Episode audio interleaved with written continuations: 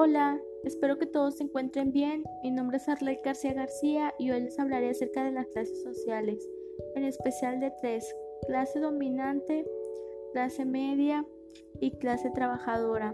La clase dominante o la clase alta es la clase social que tiene poder, por lo tanto es aquella que se encuentra en la cima del poder político, pero depende social, económicamente del gobierno. Algunos son virreyes, militares, alcaldes y secretarios, etc. Por ejemplo, hay personas ricas que tienen el poder y que reciben ayuda social de presidentes. En cambio, la clase media es la clase social situada entre la clase baja y entre la clase alta y que se beneficia muy poco de los privilegios económicos y que fuera liberado del trabajo manual que en aquel tiempo era considerado no muy honorable. Algunos son abogados, pequeños administradores o eclesiásticos pobres y que tenían conciencia de no poder realizar en la sociedad la función a la que su vocación era orientada, mientras que los criollos privilegiados trataban de adaptarse la nueva realidad social.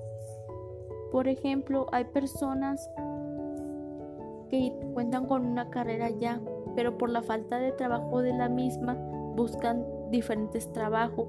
Algunos pueden ser comerciantes, otros dueños de una tienda, otros burócratas de cargos medios, cualquier cosa.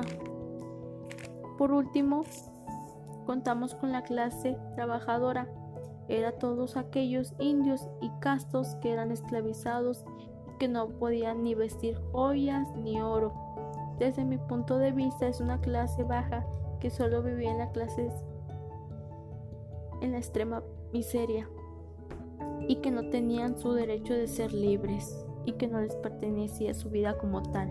Porque digo su vida como tal porque tenían que trabajar, no tenían ni tiempo de salir o divertirse como personas.